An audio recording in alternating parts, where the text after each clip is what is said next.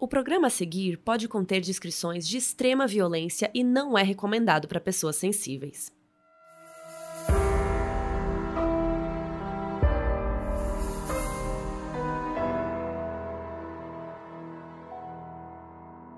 Oi, eu sou uma B. E eu sou a Carol Moreira e hoje vamos contar uma história mais antiga do que a do Jack, o estripador, também lá na Inglaterra. Lá em meados do século XIX, Mary Ann Cotton era uma mulher pobre e ambiciosa que fazia de tudo para alcançar os seus objetivos. O seu sonho era ascender socialmente, de preferência arrumando um marido bem rico, e qualquer um que atrapalhasse, ela dava um jeitinho com o seu melhor amigo, o arsênico.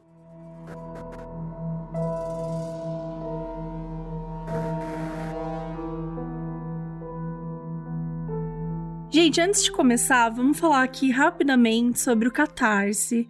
Por quê? O Catarse é aquele lugar que você financia, naquele site catarse.me barra modus operandi. Você pode financiar com o valor que você quiser. O mínimo é 5, se não me engano, 5 reais. Mas você que decide, você que define. E você recebe um episódio extra por mês. Então a gente ainda tá pensando, né, Carol, em fazer mais coisas, estamos aí com umas ideias, vem coisa boa por aí. Na verdade, não é um por mês, né? É bem aleatório. A gente fala assim, ah, esse mês vai ter mais. Esse mês, sei lá o quê. É, a gente inventa umas exato. coisas. Exato.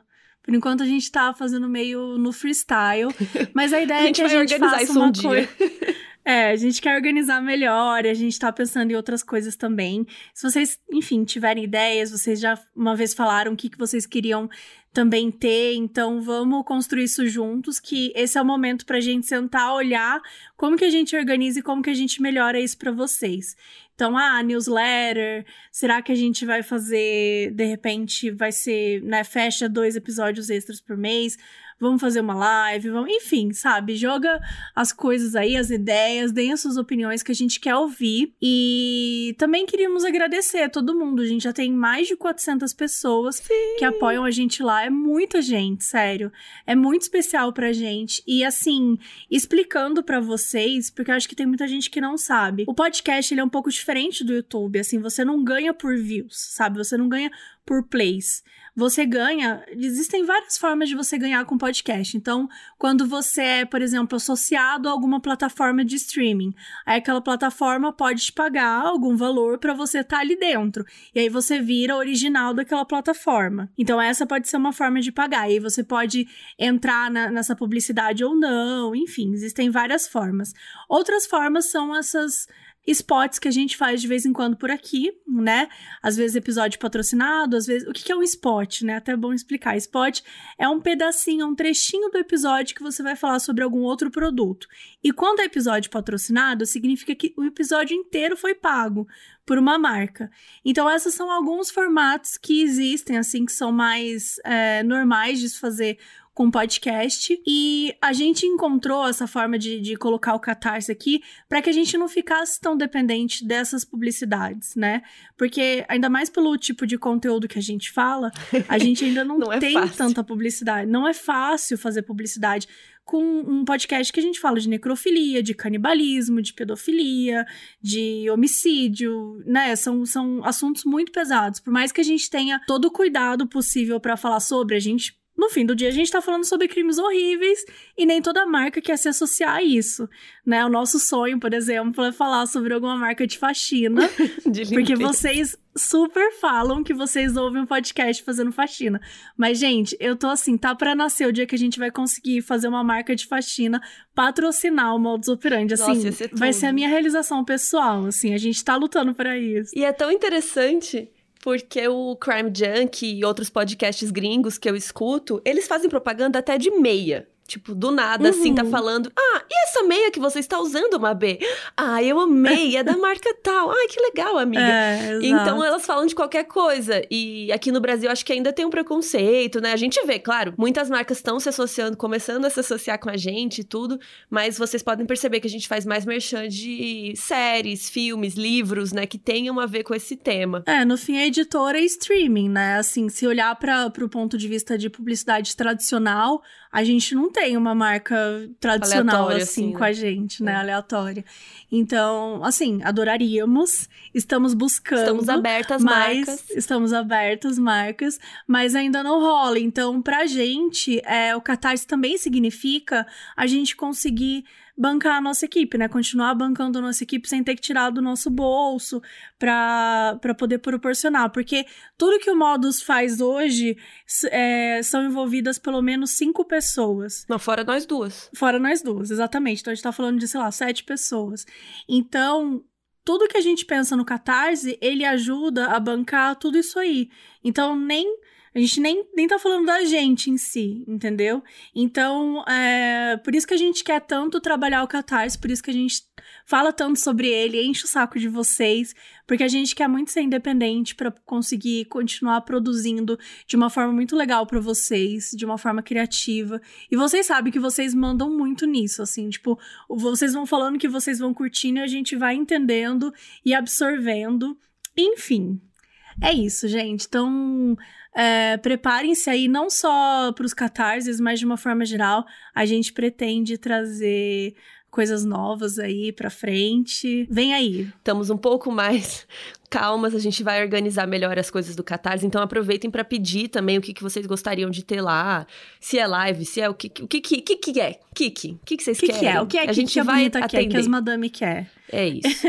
E também tem os grupos, né? Quer falar dos grupos? Que essa, essa parte é mais. Você que é das redes. Boa. Tem o Telegram, que na verdade foi criado pelo Central Operanders, gente, Sim, maravilhoso, né? A gente tem um Central Operanders. Eles criaram um grupo Telegram e é uma galera lá, se não me engano, são mais de mil pessoas já, tem bastante gente. Virou uma comunidade mesmo, eles discutem não só sobre modus operandi, mas falam sobre outros podcasts também, falam sobre concorrentes, aquelas, né? falam sobre falam sobre outros podcasts, falam sobre documentários, falam sobre filmes, séries, enfim. Acho que é um- uma comunidade legal para discutir sobre esse assunto, para você encontrar pessoas que tenham os mesmos gostos que, que os seus, assim. E tem o grupo do Discord, que é oficial do Modus Operandi, que também é uma comunidade muito legal que a gente precisa postar mais lá, a gente sabe disso, mas de certa forma a gente tem as moderadoras fazendo toda, né, o rolê funcionar. Quando tava tendo BBB, tinha um, um chat só pra galera discutir reality show. Então, assim, acho que é uma forma, não é só sobre modus operandi no final do dia, sabe? É pra encontrar pessoas legais e ficar conversando sobre vários assuntos. É, daqui uns anos eu quero ter gente de lá casada, sabe? Ah, eu conheci lá no grupo do Mods, e a gente vai de madrinha, ia ser tudo. Aí pronto, vai ser isso. Já, agora, gente, isso precisa acontecer. Ah, mas é isso, gente. Então, quem. E também não se sintam obrigados, tá? É quem puder, quem tiver aí, quem de boa. A casar? Obrigada a casar. É, também. Não é obrigado a casar com ninguém do grupo e nem obrigado a participar do Catarse, nem. pa- Participem do que vocês se sentirem à vontade. A gente só tá avisando o que, o que, que tem aqui para todos. Bom, gente, estamos inaugurando aqui um quadro que é. Tô brincando, não é inaugurando o quadro, mas acho que é legal de vez em quando a gente trazer algum comentário de vocês, algum e-mail, até pra, enfim, pra gente discutir sobre. E o Lucas mandou um e-mail. Eu não vou colocar o sobrenome dele, porque eu não sei se ele se sente confortável da podia. gente.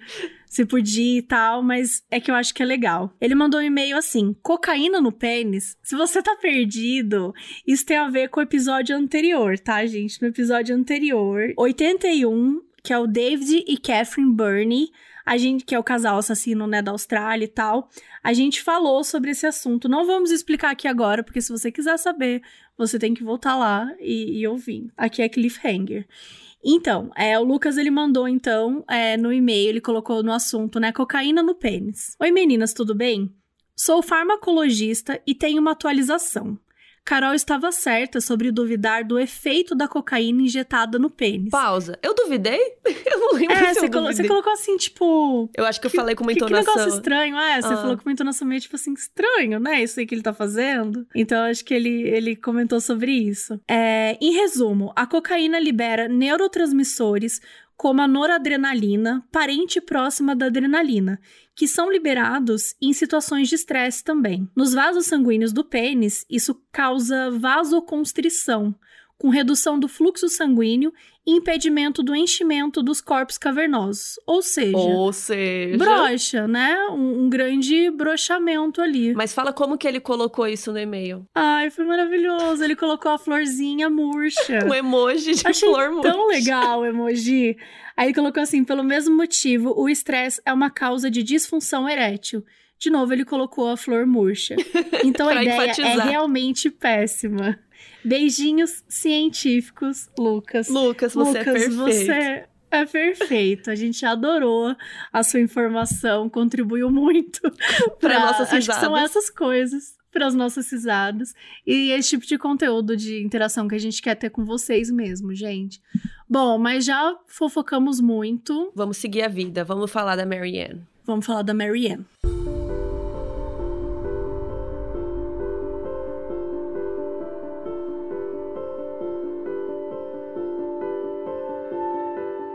Marianne Robson nasceu em 1832 na Inglaterra. E como vocês sabem, naquela época as pessoas se casavam muito jovens, então os pais dela eram até adolescentes quando tiveram ela. E a família Robson era bem pobre, simples. O pai da Marianne trabalhava como mineiro, né, em Minas de de Minas mesmo. Em Minas Gerais. De Minas Gerais, no caso, na Inglaterra. E ele tinha que ficar toda hora se mudando pro local que tivesse oportunidade de trabalho, e aí a família ia junto. Além da Marianne, o casal tinha uma filha mais nova que faleceu muito pequena. Isso porque a infância delas foi nos anos 1830, 1840, né? Que foi na época que aconteceu o Hungry Forties, ou seja, os anos 40 famintos. Então, a Inglaterra estava passando por uma crise financeira, muita gente morreu de fome, principalmente crianças, né, que são mais frágeis. Então a irmãzinha da Marianne morreu. E em 1841, quando a Marianne tinha 9 anos, o pai dela caiu numa mina e, puf, morreu também. E aí, depois disso, ela precisou começar a trabalhar para ajudar a sustentar a família. E a Marianne, ela teve todo tipo de emprego, assim, até a adolescência.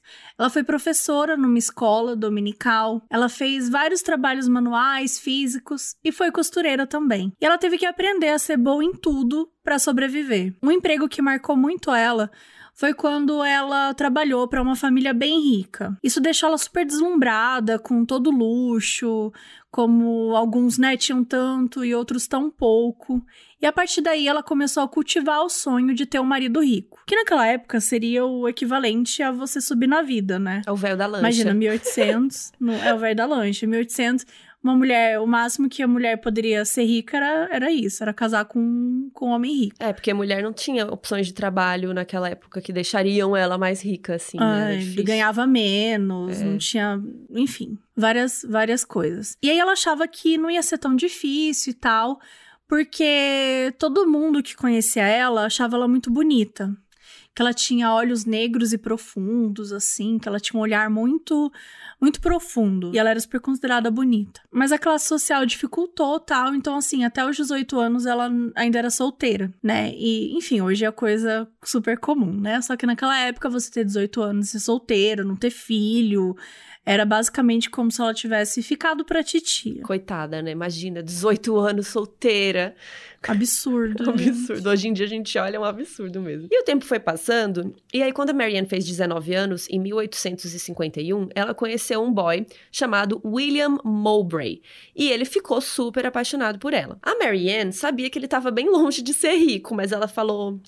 Pior que tá, não fica, né, gente? Então vou casar com esse boy aqui. E aí foi, ficaram noivos e ela engravidou. Então eles se casaram já esperando um bebê. E a Marianne ficou meio com vergonha do julgamento social que ela ia receber, né? Porque ela época, imagina, engravidar antes do casamento. Até hoje tem gente que é julgada, né, com essas coisas. Então, naquela época, sim, um bafo.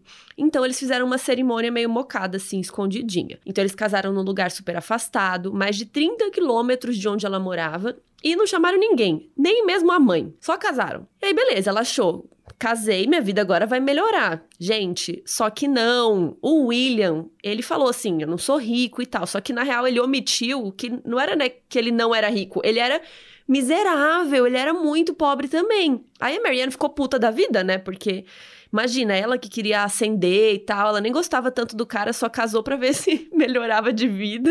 Ela ficou pé da vida, né? Eles se mudaram pra uma comunidade super simples lá no sudeste da Inglaterra e lá eles tiveram uns quatro ou cinco filhos. Bom, a gente não fala o número exato, né? Quatro ou cinco filhos, porque os bebês eles não foram registrados. E chegou um ponto da vida que nem a Marianne lembrava mais quantas vezes ela tinha parido. Mas basicamente, quase todos morreram pelas más condições de vida. Só sobrou uma, que era Margaret Jane. Então, um casal resolveu se mudar para o norte para buscar melhores condições de vida. E, na verdade, continuou tudo a mesma coisa.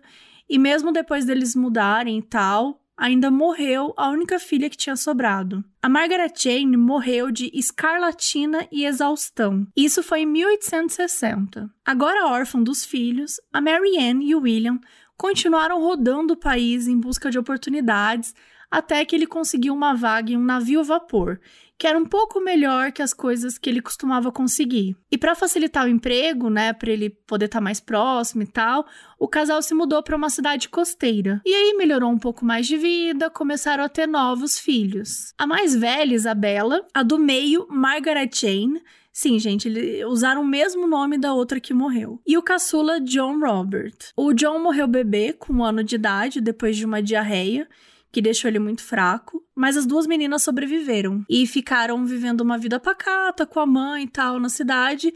E o pai passava meses viajando nesse navio. O tempo foi passando e, com o William no mar o tempo todo, a Marianne começou a ficar um pouco carente, né? Ela estava bem acostumada a acompanhar ele para tudo quanto é canto e tal, e agora ela estava meio que com uma meio solitária, assim, né? Então as coisas não eram muito boas, assim, mas depois ela começou a gostar.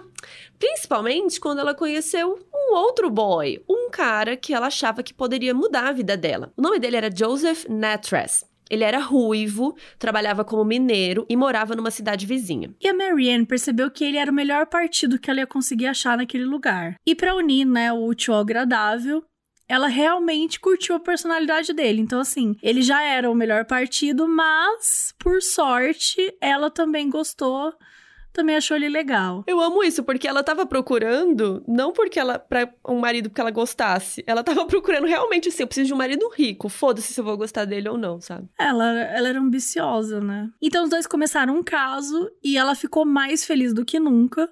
Só que tinha um pequeno problema, né, gente? Pequeno. Porque tinha um marido ali que tava no navio, né? Não tava ali fisicamente, também tinha as filhas. Não tinha como ela largar a família para ir embora com o Joseph, né? Até porque as crianças precisavam de alguém para cuidar e tal. Então a Marianne percebeu que ela ia ter que se livrar delas.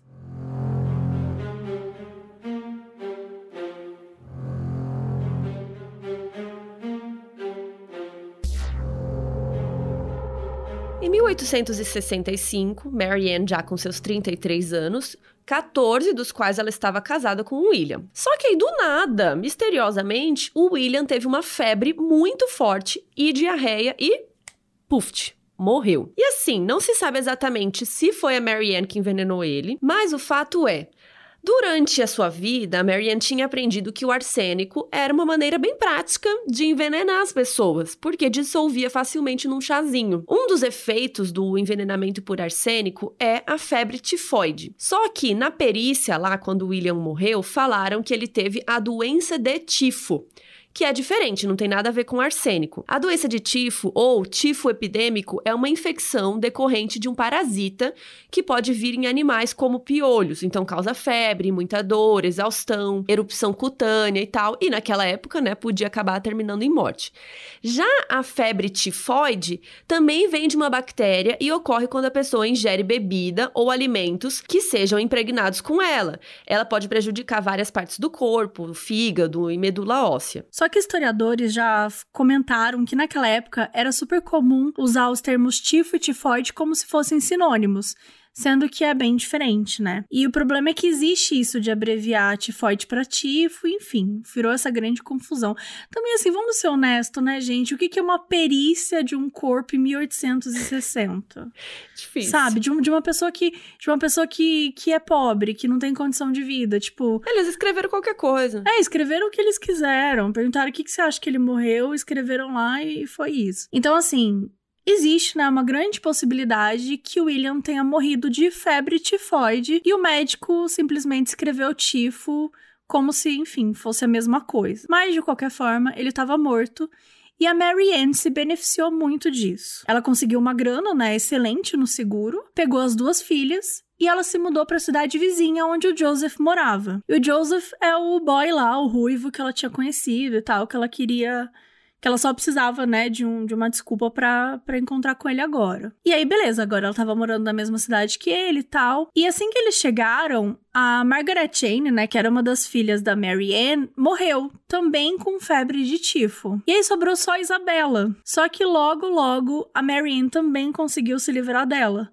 mandou ela pra morar com a avó e tal, que era a mãe da Mary Ann. E assim, se, se foi ela que matou, né, a filha e o marido, talvez a ideia de matar mais uma pudesse criar suspeitas demais. Então, ter mandado pra mãe cuidar poderia ter sido bom pra não chamar tanta atenção, sabe? Mas enfim, a verdade é que agora tava o cenário perfeito, que era tudo que a Marianne queria.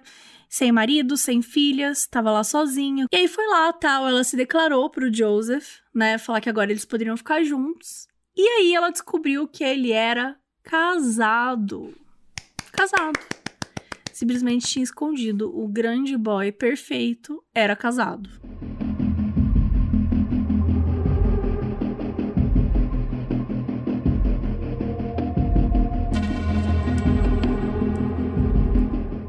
Marianne ficou pistola, né? Porque ela falou, putz, ela fez tudo. Gente, não é que ela só, tipo, terminou com o outro. Ela matou, né? Assim, teoricamente, dá pra gente supor aí que ela matou marido, uma filha, mandou outra filha pra puta que pariu, não sei o quê, pra poder ficar com o boy e o boy era casado, né? Então, assim, mas nem deu tempo dela ficar se lamentando, porque o dinheiro do William, né, do marido dela que tava morto, é, tava acabando. O Joseph não ia ajudar em nada. Então a Marianne voltou para a cidade que ela morava antes e começou a trabalhar como enfermeira no hospital local. E ela se deu super bem, ela era super elogiada por todos os colegas, pelos pacientes. Todo mundo achava ela super competente, os pacientes achavam ela super carismática, simpática.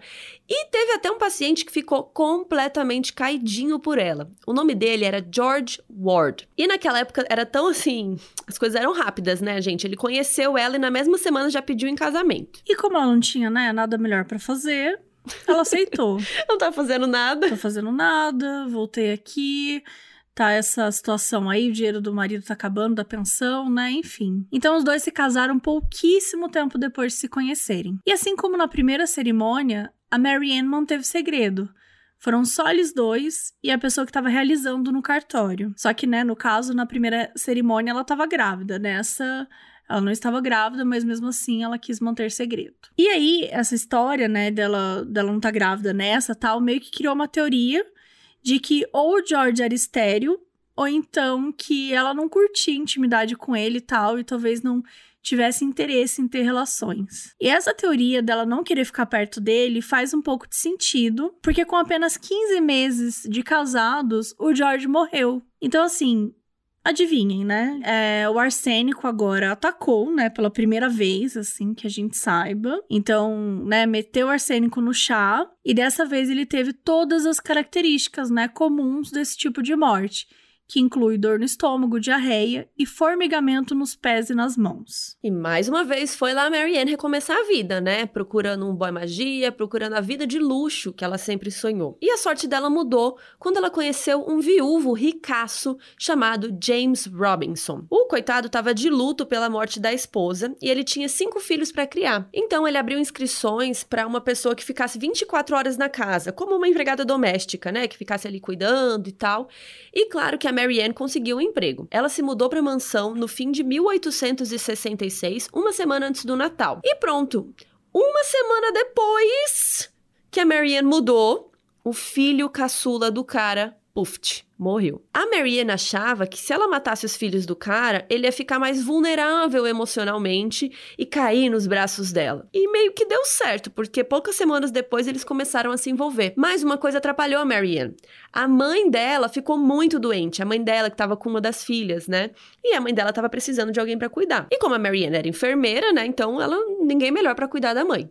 A Marianne ficou pistola, mas foi, né? Foi lá cuidar da mãe e, gente, só nove dias depois, a mãe morreu. Olha que coincidência. Lembram da Isabela? A única filha da Marianne que estava viva, que estava com a mãe? Então, a Marianne pegou a Isabela e voltou para casa dos Robinson. E o James aceitou a Isabela morar lá. E daí, no início, né, de, de 1867, em março, a Marianne ficou grávida do James. Ele ficou mega feliz, achou que tinha encontrado o amor de novo, que a partir de agora ia ficar tudo bem. Porque, né, ele não, não o cara não tava sabendo onde que ele tava se envolvendo, né? Onde ele tinha amarrado o burro, como diria o. Ah, eu falo bode, onde amarrei o bode. Amarrar o bode? É. Nossa, nunca ouvi com bode, amei. Mas enfim, em abril morreram três crianças. Dois dos filhos do James, um de febre contínua e outra de febre gástrica. E a terceira criança que morreu foi a Isabela, né? Aquela filha da, da, da Mary Ann, que tava com a mãe e tal que, que ela acabou trazendo para casa e ela morreu também. Então, a própria Marianne matou mais três crianças, dois filhos do James e a própria filha. E assim, o mais surreal dessa história toda é que a taxa de mortalidade infantil era tão alta naquela época que mesmo morrendo assim tantas crianças, ninguém desconfiava, né?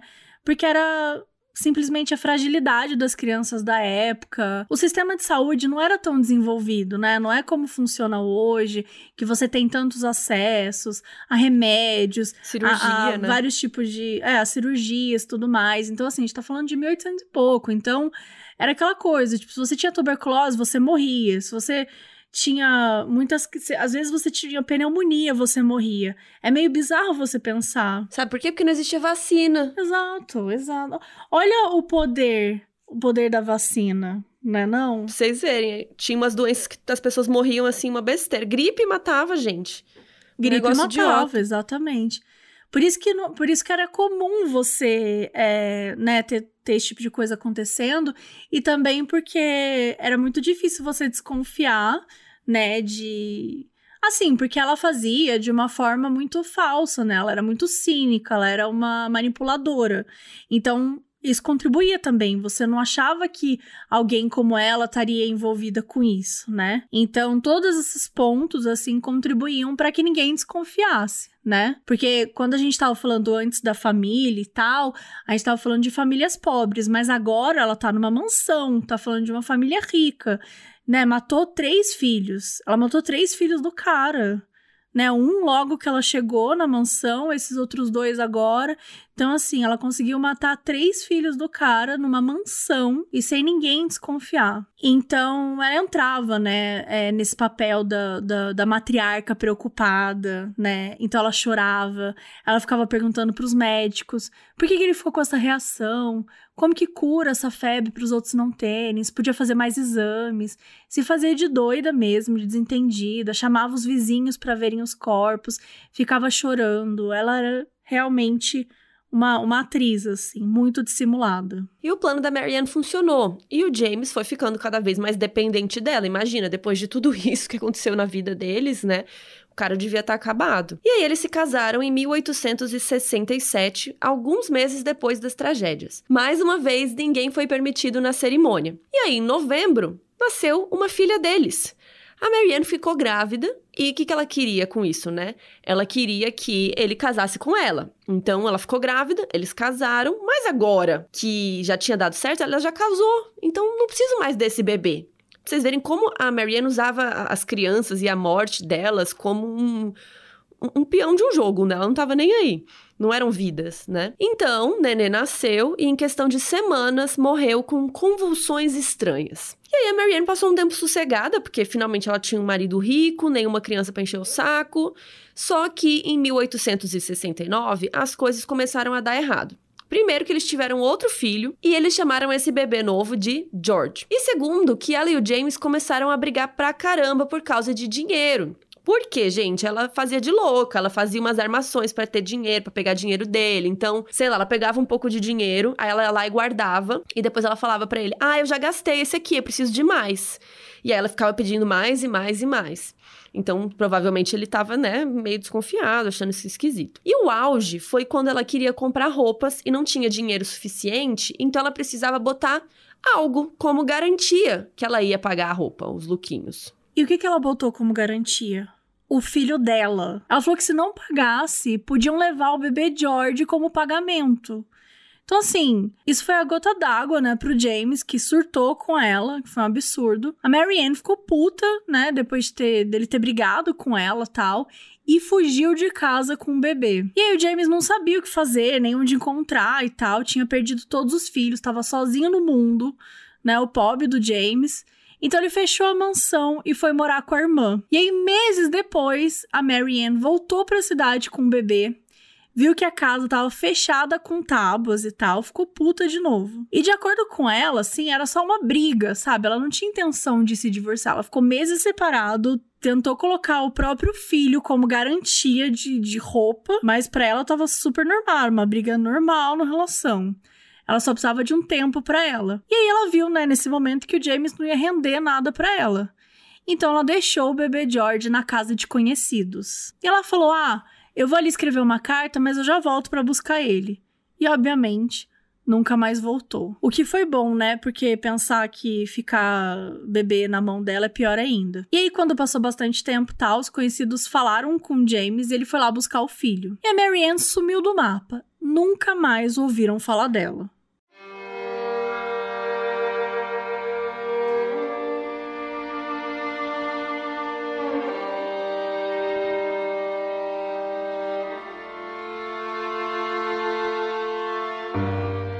Sozinha no mundo, a Marianne começou a aceitar vários empregos esporádicos aí de meio período, tal, para ir se mantendo. Ela já estava com 37 anos e de novo, ela voltou a estacar zero, né? Ela estava sem grana, precisando trabalhar, tendo que ser boa em vários tipos de coisas para dar conta de qualquer trabalho. Ela até começou a se envolver com um marinheiro e foi morar na casa dele, para poder roubar as coisas quando ele estava no mar. Mas uma nova chance apareceu quando ela começou a trocar cartas com uma antiga amiga da adolescência, chamada Margaret Cotton. A Margaret contou do irmão dela, o Frederick, que recentemente tinha ficado viúvo. E agora, coitado, ele tava ali sozinho, dois filhos para criar, né? Aquela coisa. A Marianne pegou, ela já viu a oportunidade, ó, falou: "Eu vou lá". Ela falou: "Não, eu tenho experiência como governanta, eu posso ajudar o Frederick tal". Então a amiga dela, Margaret, recomendou a amiga pro irmão. Coitada, ela mal, sabia o que, que ela estava fazendo, né? Com essa recomendação aí. E poucos dias depois, a Marianne estava lá contratadíssima. Isso foi no início de 1870. Ela decidiu fazer o mesmo que ela tinha feito com o James Robinson. Matar quem era próximo ao Frederick para se aproximar dele. Então pronto, um mês depois de se mudar, sabe quem que ela matou, gente? Gente, vocês vão acreditar. Ela matou a Margaret, a irmã do boy, a amiga que deu o job pra ela. Eu tô até me afastando do microfone porque eu tô puta. Você dá um trabalho pra sua amiga e ela vai e te mata. Escrota. Tô puta. Falsa, mano, é, que gente, falsa. Falsa, falsa, falsa demais. E o Frederick ficou, né, obviamente arrasado, triste com a morte da irmã e foi se consolar nos braços, né, de quem? Da dissimulada, da falsa. Falciane. Da Marianne. Da falsa que logo depois engravidou. Eles tiveram um filho chamado Robert. E eles se casaram, né, alguns meses depois, tal. E ela já fez logo um seguro de vida. Mano, ela nem, ela nem disfarça. Ela nem disfarça, ela nem disfarça. E a Marianne, ela nunca tinha se divorciado oficialmente do James, né, do Robson. Então, do ponto de vista jurídico, ela cometeu bigamia, que é, né, literalmente isso. Quando você casa com um, quando você já é casado com outro. Então, geralmente, quando dá uma merda, assim, judicialmente falando, o segundo casamento é considerado nulo. E aí você pode falar assim, nossa, mas como você consegue casar com um, sendo que já tá casado em outro lugar? Gente, 1800, 1800. entendeu? Nada se conversava. Não tinha computador. Ninguém não tinha computador, não tinha dados, não tinha essa coisa de você ficar cruzando dados e nanã.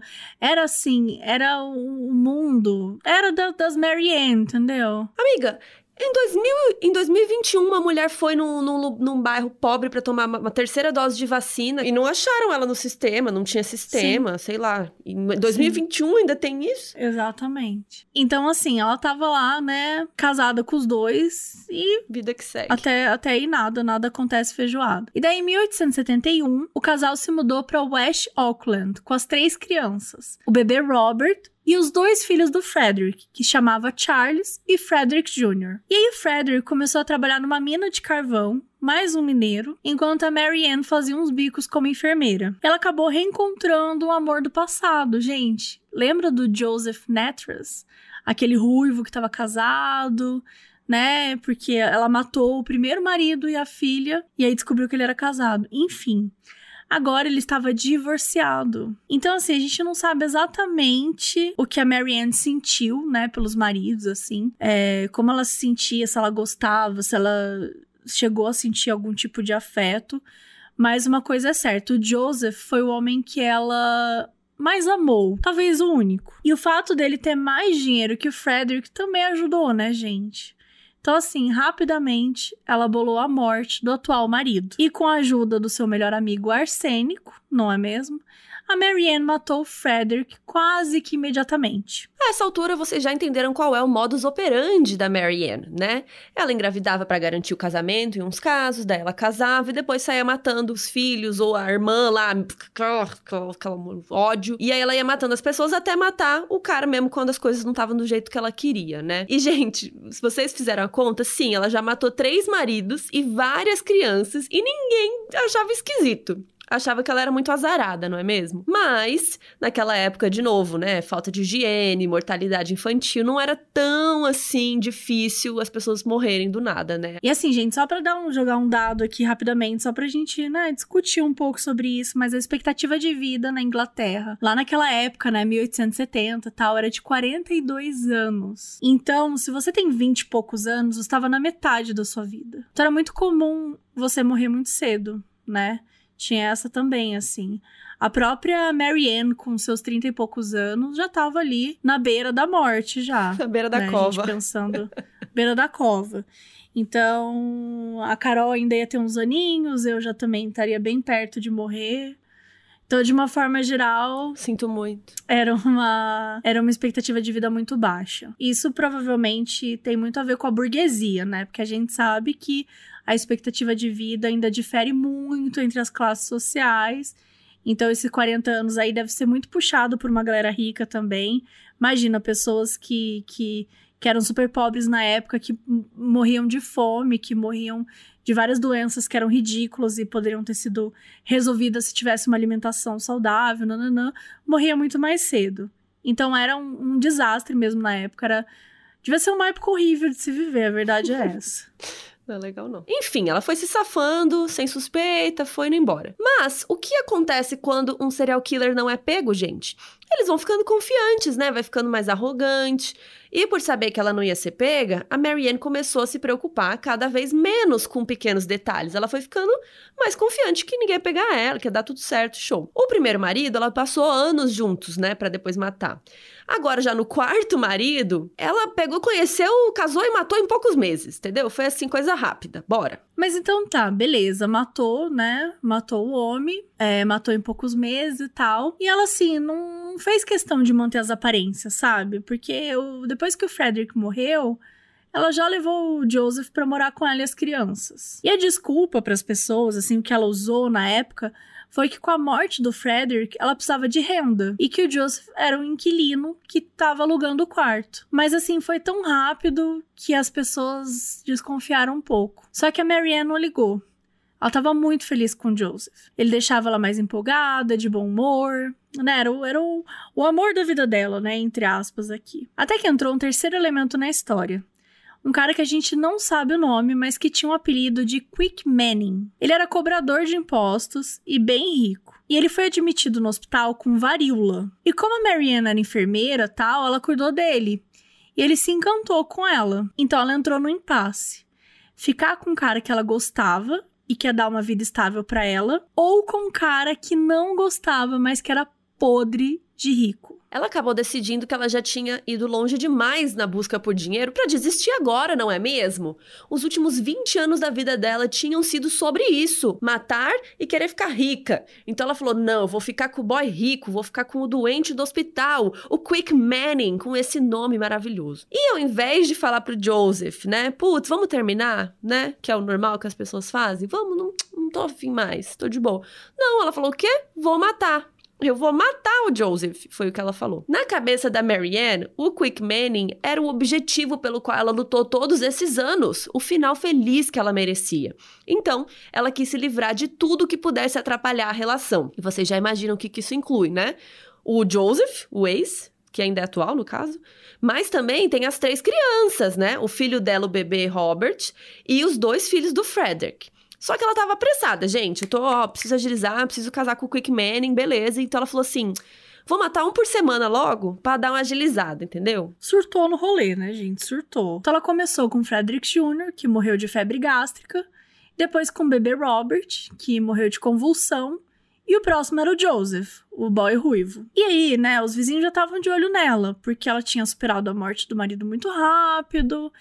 E aí eles começaram a perceber que as crianças estavam meio desnutridas e tinham até algumas marcas de agressão. E aí, quando foi uma ficando doente atrás da outra, algumas vizinhas ofereceram, né, ajuda tal para Mary Ann tal, se ofereceram para chamar médico para fazer companhia e ela sempre recusava. E daí quando o marido, o Joseph, né, começou a ficar doente também, ele começou a perceber que tava rolando um negócio estranho ali, né? E aí ele entendeu que a Mary Ann tava envenenando todos eles. Só que quando ele percebeu, ele tava fraco demais e tava na cama. Então ele não conseguiu fazer nada a respeito e nem fugir para falar com ninguém. O máximo que o coitado conseguiu fazer foi quando uma vizinha passou na casa para ver se podia ajudar, ele conseguiu dar uma balbuciada assim, tipo, não é só febre, não é só febre. a minha imitação. Coitado, ele tava muito fraco, ele não conseguiu falar mais nada, mas assim, ele escolheu a frase errada para falar, né? Convenhamos, ele tinha que ter falado veneno, Marianne, falsa. Várias palavras que ele podia ter falado. Enfim, me matou. Enfim, completem aí. Vocês podem ir lá no site Modus Operandi. Prende ela. Prende essa vadia. Entra lá no modusoperandi.com.br e coloque outras frases que ele podia ter dito que, que dava nessa. Olha, ele falou uma frase com quatro palavras. É, gente, em caso de envenenamento, já grita. Escolhe entendeu? quatro palavras já melhores. Ter, já escolhe umas palavras melhores. Você vai ter pouco tempo. Já grita. Ó. É. Prende ela. Prende ela também é muito. Ela quem, né? Prende Acho que o Mary ideal é falar já o nome. é, Mary prende a Mary. falsa, prende, me matou. Dá pra falar muita coisa. Enfim, coitado, o Joseph ficou lá com dor, tendo um treco e morreu. E detalhe, que a Marianne, gente, a Marianne era muito murrinha. Eu não sei como que fala murrinha em outras... É, Pão dura. como que é? Mão de vaca. Mão de vaca, pão dura, murrinha, fala lá em Brasília. Ela tava guardando os corpos porque ela queria enterrar. Eu não, tô- eu não consigo. Ela queria enterrar todos de uma vez pra gastar um funeral só. Gente. Gente, horrível. Porque ela sabia que horrível, todo mundo ia horrível, morrer horrível. mesmo, né? Ela já sabia, então vamos economizar. Ai, gente, enfim, em três semanas ela tinha matado três. E só sobrou mais um, o outro filho do Frederick, o Charles. E ela decidiu deixar este vivo, porque assim, acho que vai levantar menos suspeitas. Gente, ela já matou três pessoas, mata logo o último, entendeu? Tanto faz, sei lá. Não, tô brincando, não era pra matar ninguém, não, gente.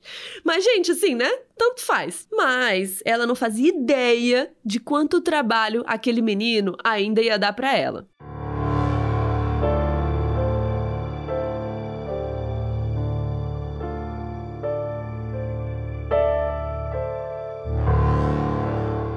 Bom, passou uns meses, né? A Mary Ann engravidou do Quick Manning, que é o carinha lá do hospital, o velho rico, o velho da lancha. E imediatamente eles começaram a planejar o casamento. E agora, com uma nova criança a caminho, né? Ela podia o quê? Podia se livrar do Charles.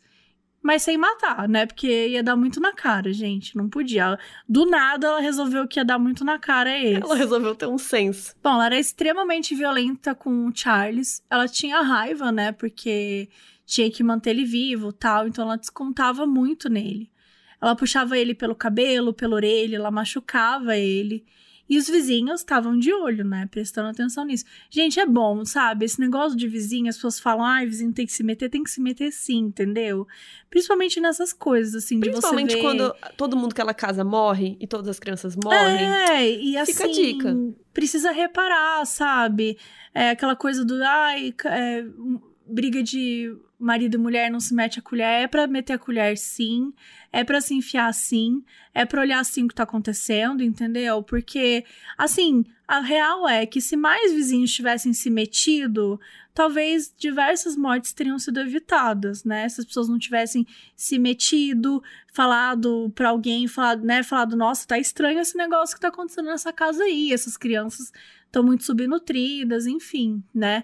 Porque se tem dinheiro e as crianças não estão, né, não se alimentando bem, alguma coisa tá acontecendo. E um dia a Marianne, ela tava conversando com o Thomas Riley, que era o farmacêutico da cidade e tal, e ela começou a desabafar que era muito difícil cuidar do Charles, porque era super, que era um fardo para ela, porque ela tava cuidando do filho de outra pessoa que já morreu. Porque ela Enfim, matou. sabe? Exatamente. E ela perguntou pro farmacêutico, Thomas, se ele não conseguia mandar o menino pra uma casa de correção, pra uma instituição que ficava pegando pessoas mais pobres e tal. Ele falou assim: não dá pra mandar o menino, não? Não dá. E aí o farmacêutico falou assim: putz, não vai rolar, Marianne. Ela falou: não, tá bom, então, porque em breve ele vai embora igual o resto da família Cotton. Lembrando que o resto da família Cotton tinha morrido, né? Então, assim, o Thomas, o farmacêutico, falou assim: gente, que frase estranha, não é mesmo? Mas, beleza, seguiu a vida, né? Falou, ah, sei lá, ela falou de um jeito estranho. Segue. E aí, uma semana depois de noite, o farmacêutico tava passeando na rua quando a Marianne apareceu chorando e pediu pra ele ir lá na casa dela. Quando ele chegou, o Charles, o menininho, tava morto. E a Marianne tava gritando, né? Aquela cena da mãe sofrida, fazendo a, a Nazaré lá. A Nazaré chorava? Não lembro. Mas o farmacêutico já ficou, ó, esse é irmão desse. Estou apontando pro meu olho. Ai, até bati no microfone, desculpa. Estou apontando pros meus olhos, que você não está vendo. Ele falou, cara, certeza que ela matou a criança. Ele tinha certeza. Ele saiu de lá e foi direto pra delegacia, né? Porque bobo ele não é. Ele foi lá pra delegacia e falou: Ó, oh, gente, é o seguinte. Aconteceu isso, isso e isso. Só que assim, a incompetência dos médicos realmente ajudou a Mary Ann nesses anos todos, né? O, o, médico que foi examinar lá o cadáver do Charles falou que foi morte natural. Só que, por sorte, ele teria guardado um pouco das vísceras do Charles em potes de vidro e os enterrou no jardim dele. Deve ser para conservar, porque o jardim é, é úmido e sei lá, frio. É, não sei. Assim, as técnicas, né, gente, de perícia, as técnicas de guardar um, uma parte do corpo aí, elas podem ser um pouco, um tanto quanto criativas, não é mesmo? Nessa época. Será que já tinha clorofórmio? Clorofórmio. Vamos pesquisar? Eu acho que já. Vamos ver. Que ano você acha que, que nasceu o clorofórmio? Vamos, façam suas apostas aí. Fala, Mabê. 1700. 1700? Olha, foi 1831 sintetizado de forma independente. Em 1850 era sintetizado um outro procedimento, então já tinha clorofórmio, mas pá, a cidade já era tinha. muito pequena. Mas não necessariamente tinha lá, né? Exatamente, é, tava começando tipo... ainda a ideia do clorofórmio, é. né? 1850 já tinha outros procedimentos, 1860 passou a ser preparado em escala industrial. Tá, então, ó, cerrou uns 100 anos só. Mas valeu. Valeu a tentativa. Valeu, valeu, galera. Bacana, parabéns. Mas enfim, o farmacêutico é, deu aquilo, né? Ai, morte natural, nanã.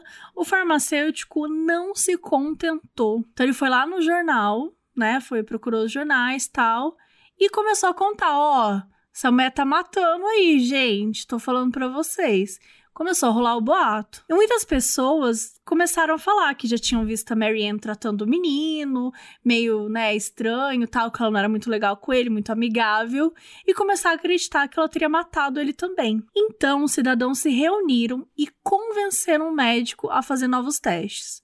Aí ele foi lá no jardim dele, desenterrou o potinho dele lá, né, com as vísceras do menino. Ai, gente. Gente, sério, sério eu já ia ficar apavorada com o médico que enterrou umas partes do corpo do, do, de uma criança no, no jardim dele. Isso, isso para mim já ia me deixar apavorada. Já pensou se nasce uma criança do jardim? Você plantou? Acho que a gente pode parar o episódio por aqui hoje. Bom. Aí foi horrível. Bom, bom. Ele analisou as partes lá, analisou as, as partes da víscera e tal, e encontrou arsênico por toda parte. E naquela mesma noite, ele levou os exames para a polícia. Agora, o bicho vai pegar.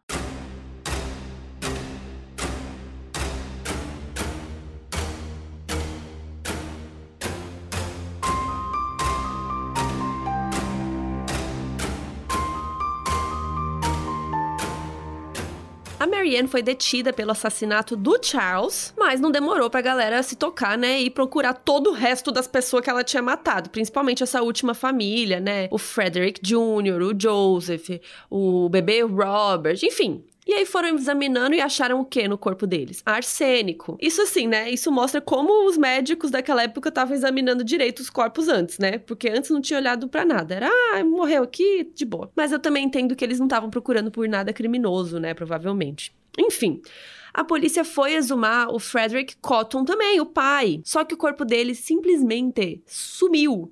Ninguém conseguiu encontrar e até hoje não se sabe o que aconteceu com o cadáver. Devia estar no quintal daquele cara lá. Tá, também vai nascer. Mas, gente. Desculpa. Mas, gente, a gente já falou em outros episódios aqui, até no do H.H. Holmes, que era muito comum pessoas que estudavam medicina nessa época irem em cemitérios e roubar cadáveres para estudar. Então eu, Carol, até chutaria que aconteceu alguma coisa assim. Não acho que foi nada muito misterioso ou foi a Mary Ann, sabe? Não uhum. acho que foi uhum. nada assim. É, foi alguma outra coisa que não tem nada a ver com a história, né? Isso. Né? Só, tipo... Era bem comum porque as pessoas não tinham um cadáver para estudar, enfim, eles iam lá e roubavam, vendia para hospitais, para médicos para estudar e tal. Enfim, Mary Ann aguardou o julgamento na prisão e lá ela deu à luz ao bebê do Quickman Manning. Lembra que ela tava grávida? De novo. Quantas vezes essa mulher ficou grávida? Já perdi a conta. Enfim, ela deu à luz ao bebezinho e o Quick Manning não quis mais saber dela e também não quis saber do filho, cara. E aí chegou o julgamento e rolou um monte de treta, né? A defesa da Marianne se focou na ideia de que era completamente surreal, não faz sentido uma mãe ter coragem de matar seus próprios filhos. Lembrando, né, que naquela época a sociedade patriarcal era muito mais estereotipada. Então, assim, uma mulher, dona de casa, dona do lar, matar bebês era surreal, né? Muito mais do que hoje em dia. E a Mary Ann se aproveitou disso. Ela tentou passar né, a imagem da mãe inocente, da mãe delicada, levou o bebê recém-nascido pra corte, ficava amamentando, fazendo carinho, ficava com cara de choro, né? Ela tava vivendo uma grande injustiça. E ela não falava nada, ela ficava lá só fazendo a delicada, fazendo cara de triste. E assim, funcionou um pouco, né? Porque vários jornais também noticiaram que como ela era bonita. E, gente, a gente já falou isso várias vezes. É quase como se pessoas bonitas. É, é, é, super aceitável uma pessoa cometer um crime se ela for bonita. Como isso muda? É surreal como a, a forma como a mídia se envolve, como as pessoas se envolvem quando uma pessoa é bonita. Se uma pessoa é bonita, nossa, mas por que ela fez isso? Aí o Ted Bundy, o Ted, mas o Ted Bundy é bonito. Por que, que ele faria isso com uma mulher? A, a, a ideia que, que as pessoas têm é que se uma pessoa é bonita ela naturalmente está correta, ela naturalmente não, não tem por que cometer um crime assim. Então, é, é, isso é muito idiota. Eu não consigo explicar o quanto isso é idiota e só mostra como nós somos pessoas podres por dentro. Ainda mais uma mulher, né? Matou os filhos, até parece, meu Deus. Matou os próprios filhos. E a gente já falou aqui. Gente, é óbvio, a gente tá falando de serial killer, a gente tá falando de crimes, às vezes, extremamente violentos, crimes sexuais. Sim, muitas, a maioria das vezes foram homens que cometeram, mas isso não significa que não existam mulheres cruéis. Isso não significa que mulheres não sejam capazes de cometer crimes de, desse tipo, né? A gente tá falando aqui de uma mulher que ela matou. É, os próprios filhos, os próprios maridos, pessoas próximas. E não matou um, dois, três, ela matou milhares. Ela matou mais de 10 pessoas, ela matou mais de 20 pessoas. Milhares foi um então, pouco assim, muito. Mas... É muito. É um pouco exagerado. Mas matou muita gente. Matou. Assim, qualquer pessoa já é muita gente, né? É. O fato de ela ter matado mais de 20 já é muita crianças, coisa. Crianças, os filhinhos dela. E crianças, os próprios filhos, gente da família, tal, enfim. E assim, tudo isso rolando, tal, a defesa começou a criar uma teoria de que o Charles não tinha morrido envenenado, que a perícia não conseguiu achar nenhum traço de arsênico na casa e tal, então que não tinha nada a ver. O advogado dela ainda falou que a Marianne tinha misturado arsênico com sabão para limpar a casa e que o Charles tinha no quarto um papel de parede com fumaça de arsênico. A gente é aquele golpe, né? Tentou, tentou de tudo. E aí a ideia, né, que respirar essas duas coisas na casa acabou envenenando o cara sem querer, que não era culpa da Marianne. A acusação rebateu isso, levando um médico especialista para testemunhar, e ele falou: gente, é impossível. Ele falou desse jeito, tá? Gente, é impossível os corpos terem aquela quantidade enorme de arsênico por acidente, né? Ou eles tinham ingerido, ou alguém fez eles ingerirem. Especificamente no corpo do Joseph, um dos maridos, tinha quatro vezes mais arsênico do que era necessário para matar. Então vejam, era muito arsênico. E aí acabou o julgamento e óbvio que o veredito foi culpada. E a sentença foi morte por enforcamento. O juiz deu um discurso falando que o maior delírio dela não foi cometer os crimes, foi achar que ia conseguir cometer algo tão perverso sem suspeitas. Só que assim, senhor juiz, ela passou uns 20 anos fazendo isso sem suspeitas. Então, assim, não, foi, vai dar testão e falou merda. Enfim, assim, Mary Ann Cotton foi condenada. Então a Mary Ann passou mais alguns dias presa, enquanto ela estava esperando a execução. Ela mandou cartas de apelo para todas as pessoas que ela conseguia pensar, para amigos antigos, familiares, qualquer um que pudesse ajudá-la a sair daquela situação. Ela escrevia que ela tinha sido condenada injustamente, ela implorava para as pessoas fazerem protesto, algum abaixo assinado, né, pedindo a soltura dela, qualquer coisa. Ela até mandou carta pro único ex-marido dela que tinha sobrevivido, o James Robson, que trancou a mansão e saiu correndo e, e, e, largou ela quando ela né quis vender o filho, enfim. E ela até implorou para ele salvá-la, mas nada adiantou. Então a Marianne se voltou para uma arma que ela tinha agora, o seu novo bebê, que era o filho do Quick Manning. Olha o que, que ela pensou, gente. O que, que vocês acham? Ela pensou que se o menino ficasse doente, teriam que adiar a pena dela para ela cuidar dele. Então, ai, coisa horrível. Ela esfregou sabão na gengiva da criança para ele ter alguma reação alérgica. Nossa, que horror. Para ele ficar doente.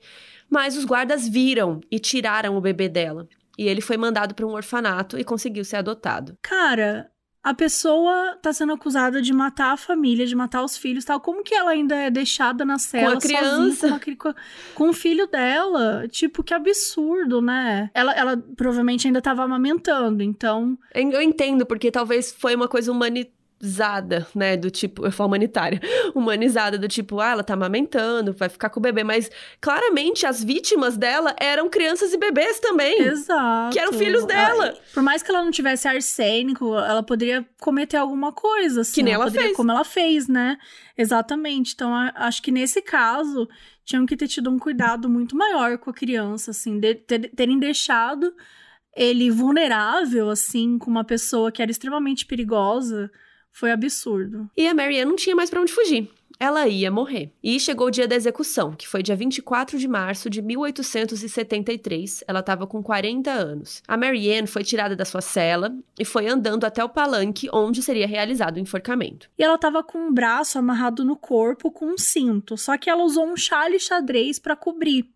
Então as pessoas não iam conseguir ver isso. E o carrasco, né, que era um nome que acho que a gente não tá comentando muito sobre isso, mas enfim, essa coisa da pena capital, né, da, da, da pena de morte, que é algo que hoje em dia é mais raro de, de se ouvir, de você ter em alguns países, mas naquela época, 1800 e tanto, era super normal ter esse tipo de, de, de, pena capital. E aí era por, por enforcamento, que também é bem agressivo, né? Mas enfim, ó, as pessoas eram enforcadas e tal, às vezes em praça pública.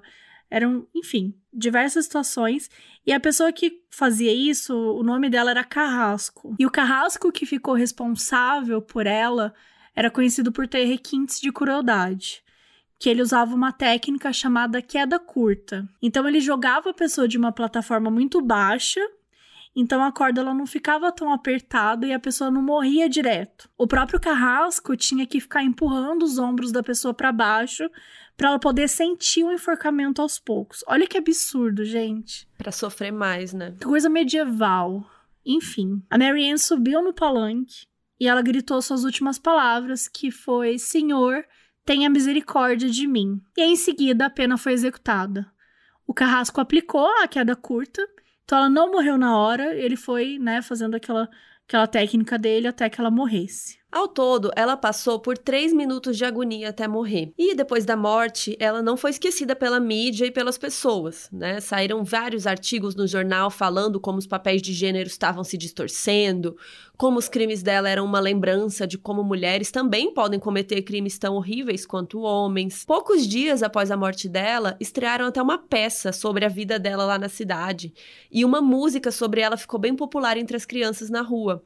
A letra era mais ou menos assim em português: Mary Ann Cotton, morta e carcomida. Na cama jazia, com a sua expressão vazia. Essa tradução pertence ao Lucas Madgel e está nos livros Serial Killers Anatomia do Mal e Lady Killers, os dois da Dark Side, que aliás esse roteiro a gente se baseou muito no Lady Killers, que conta a história dela, né, da Marianne, e de várias outras mulheres criminosas. E com isso, Marianne Cotton matou 21 pessoas, pelo menos três maridos e 12 filhos. E morreu com vários segredos. Qual era o verdadeiro objetivo dela? Era realmente só o dinheiro ou também era a raiva do papel na qual a sociedade a colocou? Ou era raiva, né, ódio, desprezo pelas próprias vidas humanas? E o que aconteceu com o corpo do Frederick Cotton? Essas e outras dúvidas ficam abertas aí para teoria. Se você tiver alguma teoria, entre lá no nosso site modusoperandipodcast.com e deixe a sua lá nesse episódio. O que a gente pode dizer é que, pro bem ou pro mal, ela alcançou pelo menos um nível de status, o de ser lembrada até hoje.